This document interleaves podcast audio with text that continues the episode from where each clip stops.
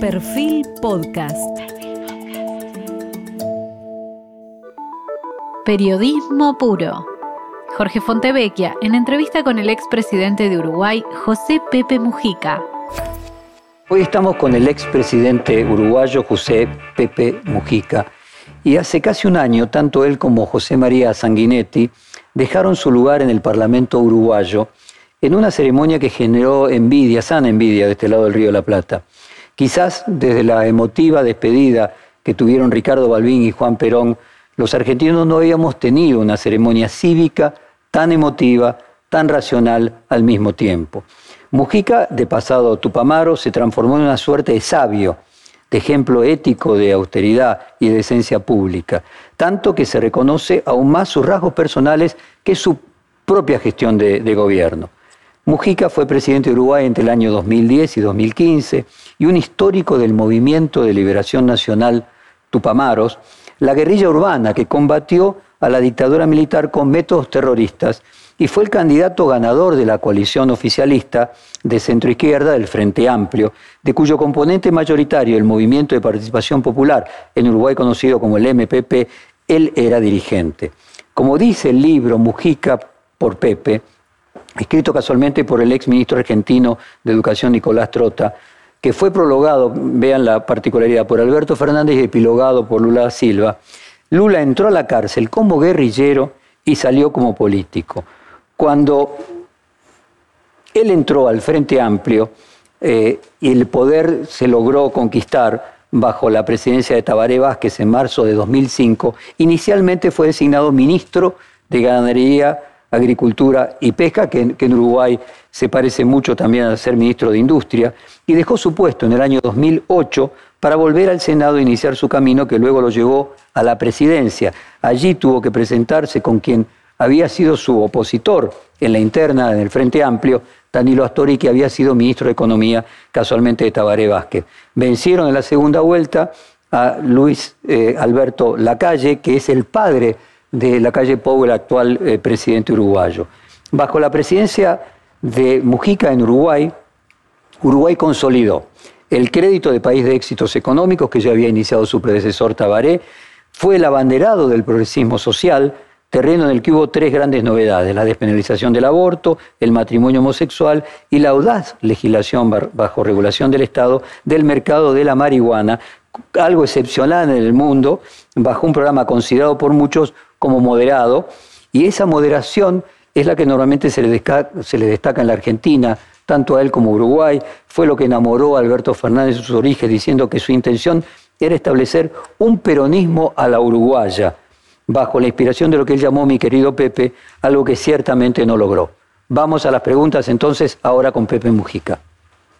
Pepe, usted dijo que nosotros, refiriéndose a Uruguay, el único mérito que podemos tener es que a lo largo del tiempo hemos mantenido algunas cuestiones que tienen continuidad. Y no somos revolucionarios en el sentido de que podemos cambiar todo. Hacemos cambios paulatinos, pero no tiramos abajo lo que hizo el otro. Eso da cierta estabilidad. En la Argentina, que estamos atravesados por la polarización, interpretamos que para eso Uruguay tuvo que haber descubierto en algún momento que la confrontación y la polarización no eran lo correcto. ¿Es así? ¿En algún momento descubrieron de que polarizar era autodestructivo para ambas partes? Me parece que es una afirmación eh, demasiado racional. Eh, es como si una sociedad fuera la cabeza de un individuo. Una sociedad es una acumulación de experiencia, de idas y venidas, y la resultante es un término medio. Eh, no somos tan perfectos como podemos parecer, pero tenemos un grado importante de estabilidad, por lo menos si se compara con lo que es eh, la historia reciente de América Latina. Ni mucho más, ni mucho menos. Nuestras contradicciones, naturalmente que las tenemos, creo que las sociedades modernas eh, tiene cada vez mayores dificultades porque son muy diversas, muy variadas la cantidad de intereses que se mueven en, su seno. Y, creo que eso se va a ir incrementando con el tiempo.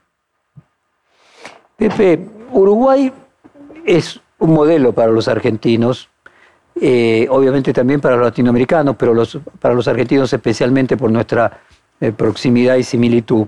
Ahora es un modelo polisémico, ¿no? Porque, por ejemplo, para el Frente de Todos, eh, o sea, para el panperonismo, Uruguay es un modelo respecto a los éxitos del Frente Amplio, mientras que para Juntos por el Cambio, ese modelo es la calle Pou. Me pregunto si la omisión eh, de cada uno de los dos polos que toma en la Argentina Uruguay como modelo, de que en realidad hay contradicciones, como usted dice, al punto de que cada uno elige un modelo distinto, no habla más de la falta de modelo que tiene Argentina que del modelo uruguayo y de la falta de estima argentina. ¿Cómo ve usted este proceso de la autoestima argentina a lo largo de los años? La realidad, la imagen que te transmite la realidad, está muy teñida de la perspectiva de donde estás mirando. Y naturalmente, cada cual mira de una perspectiva definida y tiende a ver y acentuar una realidad y otros otra. Y, y es probable que la efectiva realidad es un juego de todo eso. Por eso no me extraña de que, de que hay una dicotomía en la visión. Pero bueno, al parecer que el destino de la Argentina es todo es dicotómico. Pepe, eh, ¿qué le produce a usted la cantidad de argentinos que elogian Uruguay y hasta se van a vivir no ya a Punta del Este, sino a, Montevideo mismo? Y eso ha pasado muchas veces en nuestra historia para bien y para mal. Hay que conocer historia. Eh, el viejo pleito de unitarios y federales hizo de esta tierra un lugar de refugio. Y hubo naturalmente definiciones de este lado. Después, eh, cuando el avenimiento de Perón, hay que recordar que a la salida de la Segunda Guerra Mundial, Uruguay tuvo un gobierno cuya Cancillería, Rodríguez Larreta, pidió la intervención y se armó un escándalo en América Latina, aduciendo de que cuando un país está desordenado, los otros tienen que ayudarlo a recuperar el orden. Eh, semejante posición solamente tuvo apoyo en Guatemala y en Estados Unidos. El resto de América Latina casi no prende fuego. Es decir, eh, las luchas del tiempo de Perón significaban un refugio de, gente que venía para acá y al revés, a posteriores. Eh, siempre hemos estado emparentados en los momentos de, de incertidumbre y también, y también no fueron pocos los uruguayos que emigraron a la Argentina, al punto que el único lugar del mundo donde los uruguayos pasan como desapercibidos es precisamente en la Argentina. Porque vuelvo a repetir, no somos un pueblo hermano. Nacimos en la misma placenta. Es decir, los orientales somos un pedazo fracturado de la argentinidad por el lugar que ocupábamos, por la historia, porque nuestro territorio fue siempre territorio de marca, ambicionado por Portugal, después por, Brasil. La colonia del Sacramento la fundaron los portugueses. Ese viejo pleito se va a mantener por la lucha de puertos Cosa paradojal, la Marina Española tenía en el puerto de Montevideo su cuartel general del Atlántico Sur. Eh, todas esas cosas tienen nuestra historia. La lucha de puertos entre Montevideo y Buenos Aires se remonta a la época de la colonia.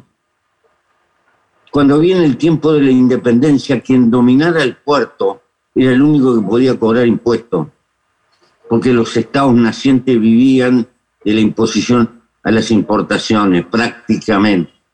Y quien podía cobrar impuestos regalaba un ejército.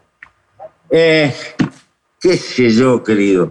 Entonces, nuestra historia federales, el federalismo fue fundado acá por don José Artiga.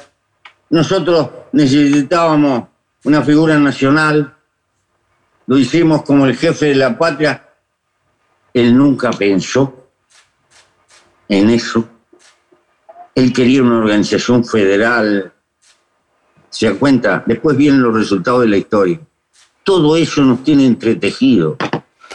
Eh, y, en ese contexto de, entretejimiento que uno podría analizar, eh, que tiene como, podríamos decir, punto culmine el Mercosur, ¿no? El construir primero un acuerdo comercial para luego ir avanzando hasta un parlamento común y en algún momento una organización como lo soñaron los fundadores parecida a la Unión Europea. En ese contexto, eh, ¿no traiciona el espíritu de hermandad eh, un gobierno uruguayo ofreciéndole a los ciudadanos argentinos costos tributarios menores en detrimento de la recaudación argentina. ¿Cómo vive usted esa situación de seducción de los capitales? No me gusta esas cosas.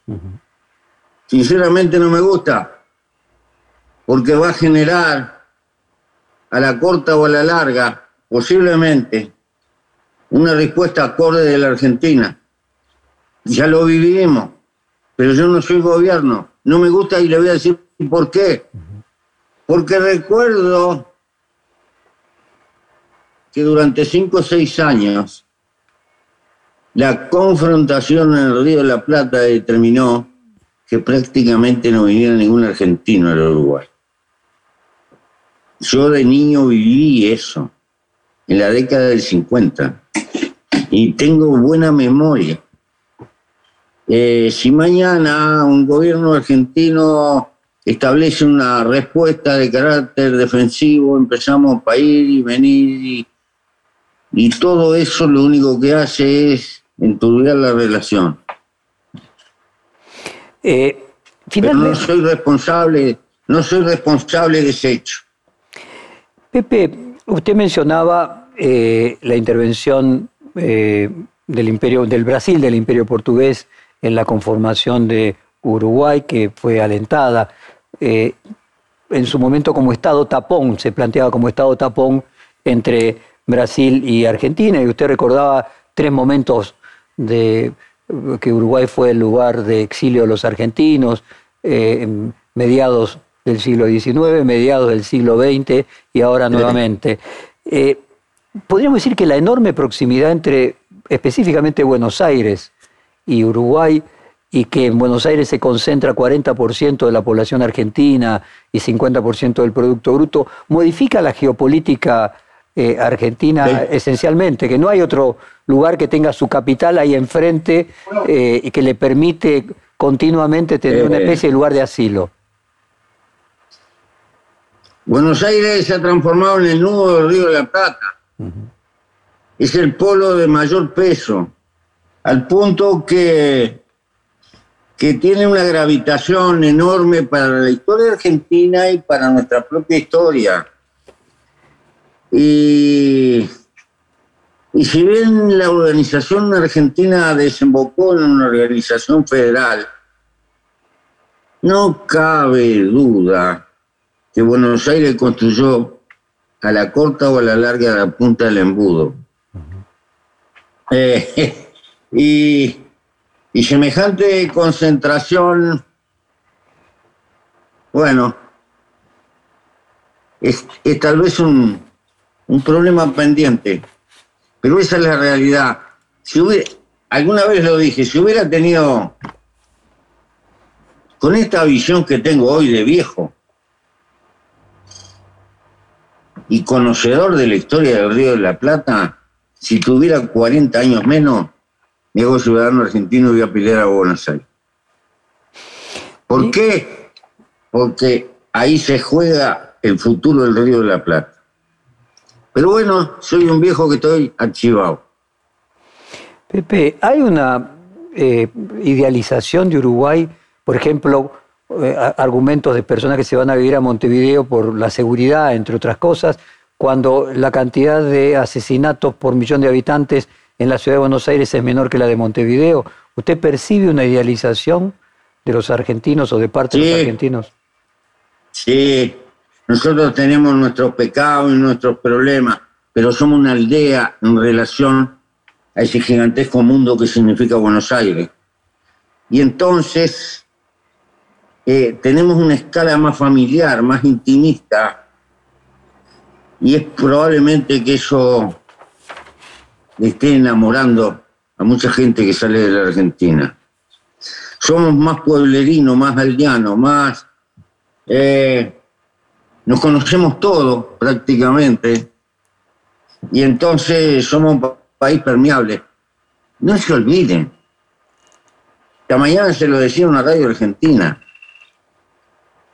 En Uruguay hay 3 millones y medio de personas y hay 13, a veces casi llegando a 14 millones de vacas. Cuatro vacas por habitante, fácil. Y le regalo las ovejas. Esto parece una pavada.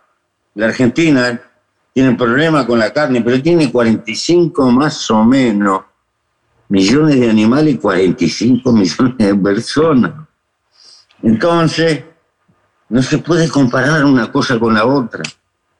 Este, dentro de nuestra modestia y dentro de nuestra humildad, somos un formidable país pecuario y no tan formidable país agrícola como la Argentina, que tiene una pampa maravillosa, que le permite los lujos de destrozarse, volverse a recomponer y seguir andando. Pepe, usted mencionó la población y uno de los elementos que surgen en la comparación de vidas paralelas entre Uruguay y Argentina es, usted mencionó 3 millones y medio de habitantes, hace 50 años Uruguay tenía 2 millones 800 mil habitantes. Es decir, que Uruguay a lo largo de la última mitad de siglo aumentó su población eh, un porcentaje menor al 40%, mientras que la Argentina duplicó sus habitantes en los últimos 50 años. Eh, eso en gran medida tiene que ver con que Uruguay ha exportado población y Argentina ha importado población. ¿Cómo modifica eso la, geopolítica? ¿Cuál es su visión respecto de eso? Para mantener el nivel de calidad de vida Uruguay, Uruguay tuvo que exportar gente y, Argentina lo perdió, no por, por, la exportación de gente de Uruguay, sino por la suma de cantidad de inmigrantes por la importación. ¿Usted ve la emigración como una, eh, un disvalor y la inmigración como un valor o cuál es su juicio poblacional y por la política? En realidad los movimientos del Uruguay, de los uruguayos no fueron deliberados, pero fueron el resultado de la situación que tenía. Muchos uruguayos no encontraron otra solución que irse, que escapar. Se fueron a todas partes. Buena parte fue a la Argentina también. Fueron a España, fueron a Estados Unidos, anduvieron por todas partes. Sí, y, y tenemos una bajísima natalidad. Y en cambio, eh, los paraguayos fueron muchos a la Argentina, los bolivianos fueron muchos.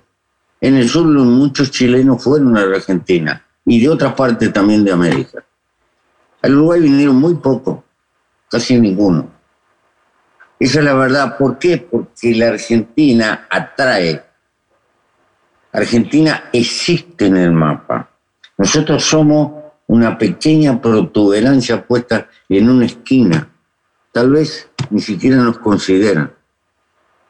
Y Pepe, ¿cómo se vive en Uruguay para los uruguayos ahora el hecho de que parte de las personas más eh, ricas de la Argentina, el dueño de Mercado Libre, de la empresa petrolera más grande, hayan establecido su residencia en, en Uruguay? ¿Se vive con orgullo? ¿Se vive con eh, con curiosidad? ¿Cuál es el sentimiento que se percibe allí? Creo que son, son todo, son experiencias eh, distintas, creo que no tienen el mismo tipo. Hay alguna gente que vino a trabajar al Uruguay que, que puso riqueza que trajo de otro lado y que ha generado progreso y notables fuentes de trabajo. Otros, la, inmensa mayoría vinieron a residir.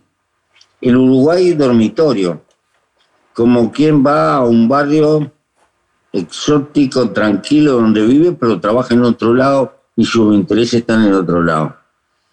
Eh, eso parece que es el caso de la mayoría. Nosotros somos en general acogedores, no tenemos problemas. Y es natural que los argentinos se sientan cómodos por nuestra forma de ser. De la misma manera que nosotros nos sentimos cómodos en la Argentina. Ojo. Pepe, eh, tanto Uruguay como Chile son los países que han alcanzado los mayores niveles de desarrollo eh, y ambos países comparten la misma zona centro, eh, la misma latitud, podríamos decir, en Sudamérica. ¿Usted le asigna alguna relación al nivel de desarrollo y de igualdad de vida con los climas templados, como eran esas ideas que existían en el siglo XX?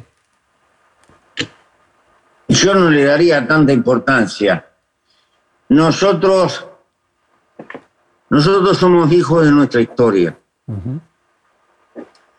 Eh, el Uruguay tiene una historia de 1900 para acá, con una impronta muy fuerte que diríamos, para que se entienda en términos contemporáneos, socialdemócrata. Tuvimos un gobierno en 1910 que reconoció las ocho horas, que reconoció 1910 el divorcio de la mujer por su sola voluntad, que, que decía el sindicato es el abogado de los pobres, eh, que hizo una serie de reformas brutales. Que el Estado era el escudo de los pobres también. Que el Estado era el escudo de los pobres, sí. Exacto. Este, y, y mucho más. No quiero decir algunas cosas que dijo en 1925, porque los que nos llamamos progresistas quedaríamos este, a la derecha hoy. Era un soñador. Se preocupó hasta del castigo de los animales. Se preocupó de, prohibir las plazas de toros. No le gustaba el voceo. Este, eh, una figura eh, se fundaron todas las universidades tecnológicas mandaron a buscar un, el mejor veterinario que pudieran encontrar en el mundo y lo trajeron, el mejor agrónomo y fundaron la Facultad de Agronomía, iba a buscar, mandaba a buscar cerebro, eh, de la Argentina expulsaban a los militantes anarquistas, los recibía, le daba cielo y trabajo, qué sé yo, este, todo un personaje eh, que incidió enormemente hasta 1929 en nuestra historia, pero modeló un poco al punto que yo diría, los uruguayos somos todos un poquito ballistas. Eh, por eso nos, no somos tan tan ni tan tan, somos penillanura. Apuntalamos los cambios, pero, pero no una vorágine de cambio, suave. Este. Eh, Ahora fíjese, Pepe, perdone que lo interrumpa, yo le estaba preguntando sobre el tema cuánto la geografía intervenía en la creación de la cultura. Alguien puede decir que Valle es la consecuencia también de sociedades que se pueden crear en cierto tipo de latitud. Si usted mira el mapa argentino, usted va a ver que en la misma latitud de Uruguay, lo que sería toda la zona centro que va de Buenos Aires a Mendoza, el tipo de votación en líneas generales nunca es peronista. Eh, o sea que pareciera haber una franja de latitud eh, que se comporta de manera distinta a lo que podemos llamar la sociedad tropical, como podría ser la brasileña. Y esto me permite, esta introducción, preguntarle, ¿usted se imagina un Bolsonaro posible en Uruguay? No, me parece que no, me parece que no, pero, pero cosas veredes y vivieres, Tancho. por las dudas, por las dudas. Eh, y Yo no sé si usted escuchó al politicólogo argentino Andrés Malamud, que él tiene una curiosa presentación de él mismo en las redes sociales. Él dice que él es ciudadano de la República Occidental del Uruguay. Eh, y más allá de la broma, él plantea de que Uruguay es el país más occidental de Sudamérica. Cuando usted mencionaba la socialdemocracia en 1910, ¿se podría decir de que Uruguay era el país más europeo de Sudamérica? Sí, tiene, una fuerte influencia europea muy determinante y don José Valle tuvo dos presidencias y entre una y otra estuvo cuatro años en Europa, este, carburando y carburando. Su presidencia revolucionaria fue la última, la de 1910. Este, vino con, las pilas muy cargadas eh, y supo utilizar mucho el caudal inmigratorio en alguna medida. Eh, es indudable que Europa tuvo, y nos llegaron a llamar en una época cuando yo era niño, nos decían que éramos la, la Suiza de América. Exactamente. Exactamente. Eh, porque esta era una tierra de pasto y aguada, como dicen Mandaria. Los indígenas que vivían acá tenían que trabajar poco, les sobraban animales para cazar. Entonces, el coloniaje fue feroz con ellos y prácticamente los reabsorbió y desaparecieron no tiene esa riqueza de la cordillera de los Andes, de pueblos con, con formación agrícola, con formación de Estado, etcétera, etcétera, que de todas maneras dejaron un cimiento cultural que el coloniaje no pudo destrozar. Este, nosotros somos una cuña un poco mediterránea puesta en esta esquina. Ahora, Pepe, en esa despedida eh, entre usted y Sanguinetti, que acá en la Argentina, eh, yo en la introducción mencionaba, eh, produjo mucha admiración y sana envidia, Sanguinetti leyó un poema de Octavio Paz que dice, la inteligencia al fin encarna, se reconcilian las dos mitades enemigas y la conciencia espejo se litúa. ¿Cuál es el vínculo entre esa posibilidad de licuar el odio eh, y la inteligencia. O sea, para la reconciliación hace falta eh, inteligencia. ¿Y cómo debe ser la relación con esa mitad que antes era enemiga? En realidad, eh, lo que me es personal a lo largo de la vida, hace mucho tiempo, que acuné dentro de mí mismo la lucha contra el fanatismo. El fanatismo envilece porque es generador de odio.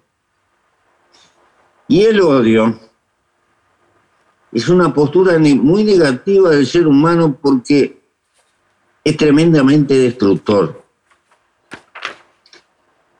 Tiene de común con el amor que es ciego y la ceguera es una forma de estupidez.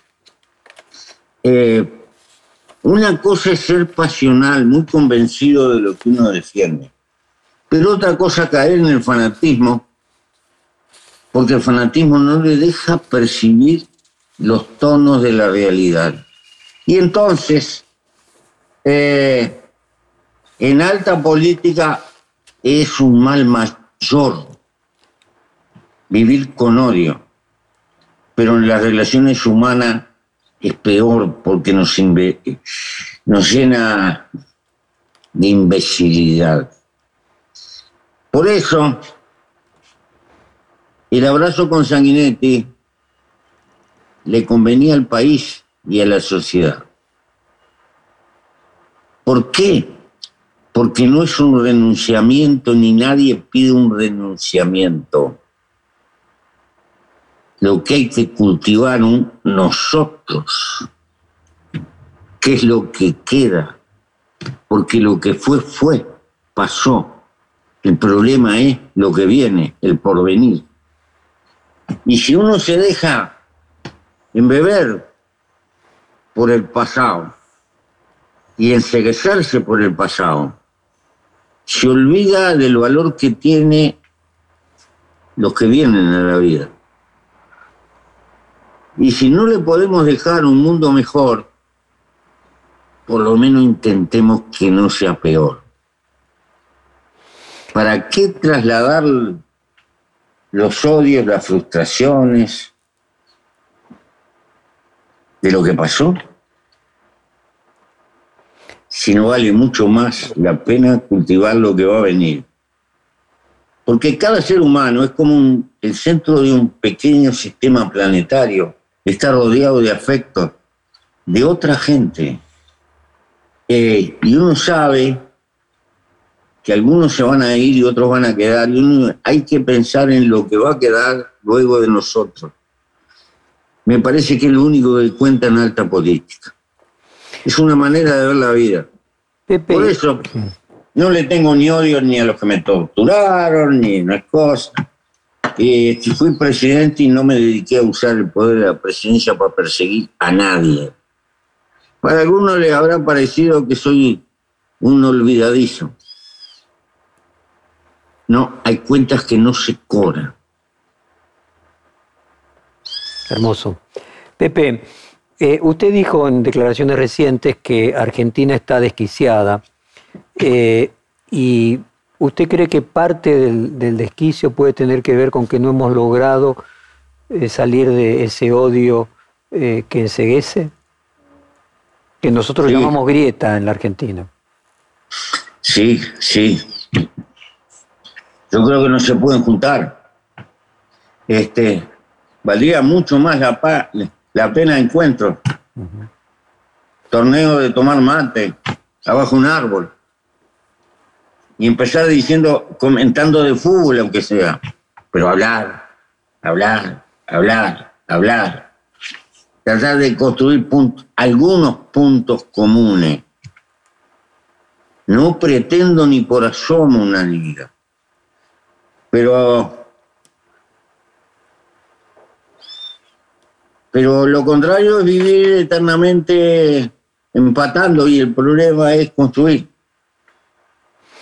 Pepe. Y para construir es muy fácil destruir. Destruir es un boleto. Construir es muy difícil, pero cuando se construye algo, por favor, que dure algo en el tiempo, porque si no, estamos siempre arrancando. Usted sabe que el diccionario de la Real Academia Española indica que justo la palabra desquicio que usted utilizó es un argentinismo. Lo define de esta manera, ¿no? Desquiciar es hacer perder a alguien la privanza o la amistad o el valimiento de otra persona. O sea, casualmente es hacer perder a alguien el afecto, el contacto con la otra persona. Usted eligió la palabra desquicio porque por asociación, por, ¿Le, apareció sola? ¿Cómo fue eso? No, me apareció sola. Lo voy a consultar. Tengo el diccionario de la Real Academia Española. Me lo regaló el rey de España. lo voy a consultar. Pero no quiero ponerme un mérito que no tengo. Lo dije porque me salió. Pepe, en el libro Mujica por Pepe, que fue escrito por el exministro de Educación de la Argentina, y que tiene una introducción de Alberto Fernández y un, prólogo de Alberto Fernández y un epílogo de Lula. Allí eh, el actual presidente argentino dice de usted eh, que le gusta decir que nunca ha tenido vocación de héroe. Y mi pregunta es, aquella batalla de Mujica guerrillero, ¿era imposible? ¿En aquel momento se creía héroe? Luego descubrió que esa no era la forma de ser héroe. ¿Cuánto hay de ideal? Le vuelvo, le vuelvo a preguntar. Sí. Eh, en el libro que mencionaba que escribió el ex ministro de Educación argentino, Mujica por Pepe, ahí se dice que usted le gusta decir que no tiene ni ha tenido vocación de héroe. Cuando era guerrillero, ¿tenía vocación de héroe y luego se dio cuenta que eso no era lo adecuado o que había otra forma de heroicidad, o que en la política había una parte ideal eh, y otra parte de comprensión, y que el héroe era inadecuado para la política. ¿Cómo fue esa evolución? Los humanos, los sapiens, somos en parte producto del tiempo que nos toca vivir. Yo pertenezco a un tiempo donde una nutrida juventud que pensaba, estaba convencida de que, era posible la creación de una sociedad donde lo mío y lo tuyo no nos separe y que era posible la construcción de un mundo mejor con otras claves. Y nos movimos por ello. Y dejamos muchas cosas por el camino. Hicimos muchos sacrificios. Seguramente que cometimos muchos errores pero estábamos convencidos, absolutamente convencidos. Y estábamos convencidos que el Uruguay iba a desembocar en una dictadura. Y estábamos convencidos, porque era el modelo que se daba en América Latina. Y queríamos estar en condiciones de transformar una huelga en una huelga insurreccional que les pasara por arriba. Pero fracasamos por distintas cosas. Y el tiempo fue cambiando y nos fue mostrando también otras cosas. Eh, y algunas claves que interpretábamos estaban equivocadas porque creíamos en el fantasma del Estado. Eh, la visión un poco leninista del Estado y de las clases sociales, seguramente, y no nos damos cuenta del peso que tenía la burocracia y etcétera. Y entonces, los que molesta que tampoco nos pasamos con armas y babaje al otro bando. No estamos conformes con el mundo en el que vivimos y estamos luchando por remendarlo, aunque más no sea, y aspiramos de que el sapien pueda crear, porque tiene condiciones, una sociedad mejor. Pero seguramente no por los caminos que nosotros lo soñamos. Pero, Son cosas muy serias, las tengo que resumir, porque y, y resumir tanta historia en tan pocas palabras es medio grosero, pero algo de eso no tengo más remedio que, que decir. Se, se, entiende perfectamente. Y yo iba a la palabra héroe, o sea, para conciliar, para comprender, para reformar. Eh, ¿El héroe es inadecuado? Es decir, para poder entender al otro no se puede ser héroe porque el héroe plantea una situación en la cual eh, del otro lado está el mal y el héroe es el bien.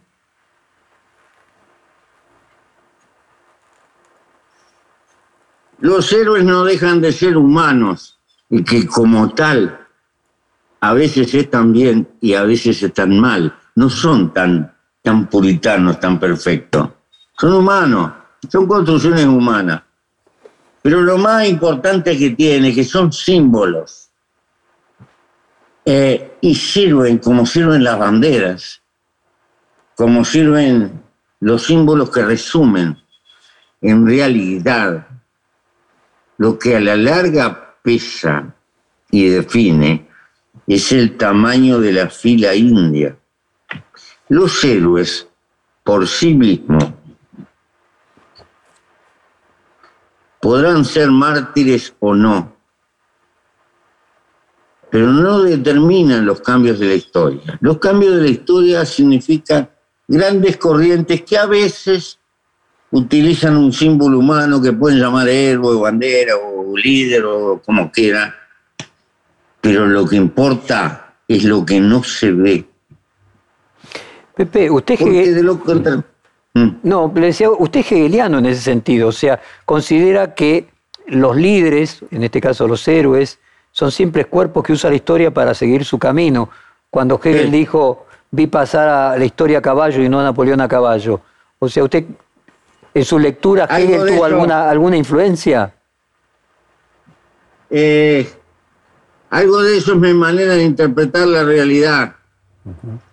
Porque porque yo lo tiendo a ver hasta en el comportamiento humano.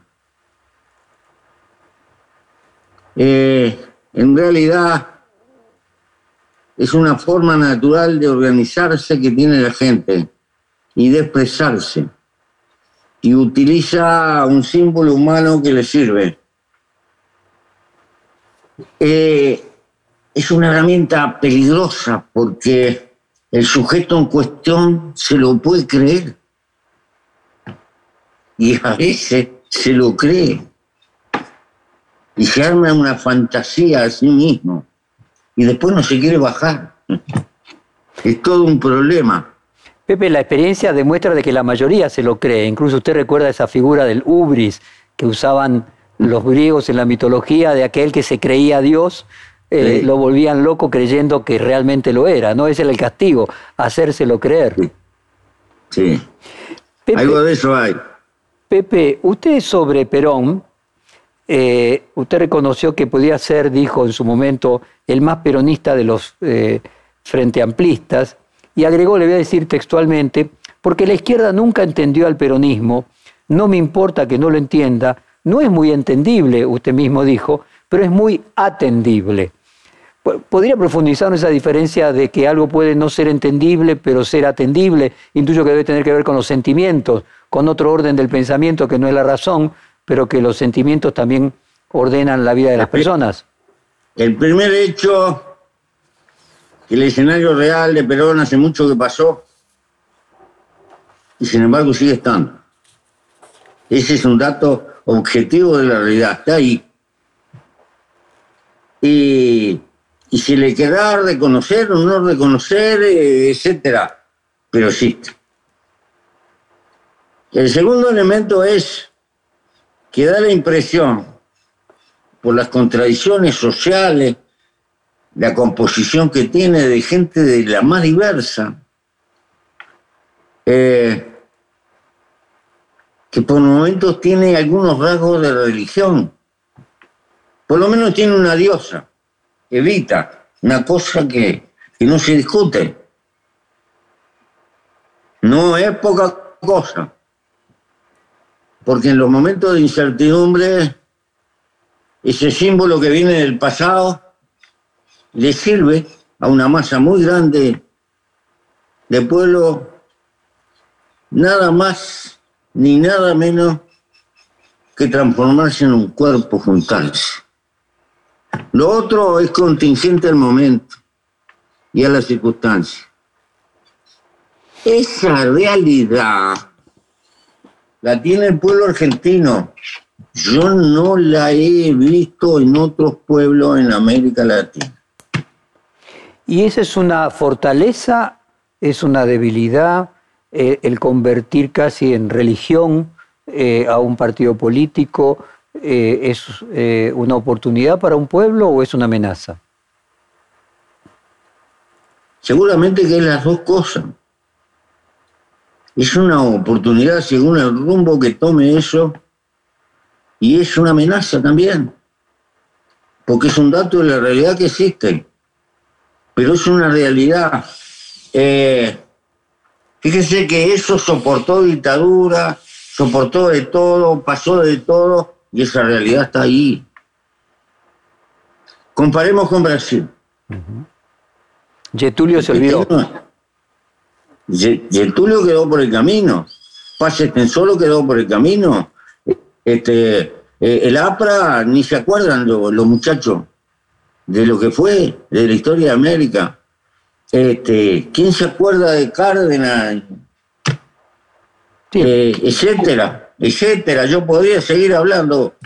Eh, entonces, es muy fuerte esa realidad que tiene la Argentina. Ahora, ¿cuál es el problema? Con esta realidad, ¿qué hacemos? Por eso he dicho, tiene que hablar y tiene que dialogar. Porque esa realidad no se disuelve con fuegos artificiales o con insultos esa realidad tiene que estar incorporada. La política tiene que empezar por reconocer la realidad. Y así como está eso que se llama peronismo, lleno de contradicciones, pero que compone un algo, hay un anti que es consecuencia de este, eh, que también existe. Pepe, luego de la reciente derrota del oficialismo en las elecciones PASO, hace muy poco en la Argentina, eh, usted dijo, hace falta, le recomendó al oficialismo, al frente de todos, hace falta que se encierren un mes a tomar mate, discutiendo, no puteándose por la prensa para generar media docena de cosas centrales como políticas de Estado. Eh, ¿Usted ve que hay dificultades no solamente entre una coalición y la oposición, sino dentro de la misma coalición para sentarse y poderse entender? Yo sé que es difícil. Me doy cuenta que es muy difícil. Lo que me doy cuenta es que el pueblo argentino precisa eso. Y esa, esos niveles de grieta y polarización que nosotros vemos aquí en la Argentina crecientes, usted de su experiencia de Uruguay, la ve creciente, ve que se parece al peronismo y antiperonismo del siglo XX, o ve que se regeneró de otra manera a partir del kirchnerismo. ¿Cómo ve usted la evolución de esa polarización y esa grieta argentina? No sé, este, es lo único que, la percepción que tengo claro que, que medio país contra medio país no puede funcionar. Y como tal, la lucha es por reconocer la realidad. Y si la realidad es eso, hay que sentarse a negociar, a intercambiar. Y hay que bajar los decibeles. Porque acá hay dos capítulos paralelos. La diferencia objetiva en materia de pensamiento y la diferencia subjetiva que impone la política de insulto y de choque. Esta no hace el cerno de la cuestión. El cerno de la cuestión es el otro. Pero le pone un tono de gravedad que hace imposible atemperar la otra. Eh, y bueno, eso es lo que yo veo del otro lado del río de repente estoy metiendo la pata. No, no está metiendo la pata. me, siento, me siento primo hermano de la Argentina. Me siento. Porque además tengo parte interesada. Porque a mi pequeño país le va bien cuando a la Argentina le va bien. y nos ayuda, Pepe, no está metiendo nada la pata. Déjeme leerle otro párrafo suyo. Usted dijo, la política no es para hacer plata. Cuando se entrevera la plata con la política y el sindicalismo, estamos fritos al que le guste mucho la plata, que vaya a profesiones que hagan industrias, agricultura, comercio, que se pague impuestos, pero que no entrevere los tantos. Eh, el hecho de que haya tenido América Latina distintos presidentes empresarios, usted tiene a Fox en México, tiene a Piñera Chile, tiene a, Macri en Argentina, ¿le parece que un error que los empresarios se dediquen eh, a la política, dado de que se hicieron... Sí. Son pasiones distintas. Y no me estoy refiriendo a la mala fe. Me estoy refiriendo que van a tener una visión permanentemente unilateral porque son hombres de empresa y tiene que ser así. Y van a tender subjetivamente a ver que lo que es bueno para la empresa es bueno para el país. Y a veces sí, y a veces no. Este, eso por un lado. Por el otro lado, es una definición de lo que entiendo que es la política. La política es una necesidad antropológica del hombre, porque los humanos somos animales gregarios. Hemos vivido 150, 200 mil años en grupos genos, como se le quiera llamar, de 40, 50, 60. Y así recorrimos el mundo hasta llegar hace unos 30.000 años a la revolución agrícola, poco más, poco menos, donde empezó lo mío y lo tuyo. Eh, y se empezó a complicar la cosa por lo mío y lo tuyo. Y se fue formando el Estado es pariente de la propiedad. etcétera, etcétera. Pero seguimos siendo gregarios. No podemos vivir en soledad. A tal punto que en, en cualquier forma de derecho antiguo, la peor pena que existe después de la pena de muerte es que te echen de la comunidad latina.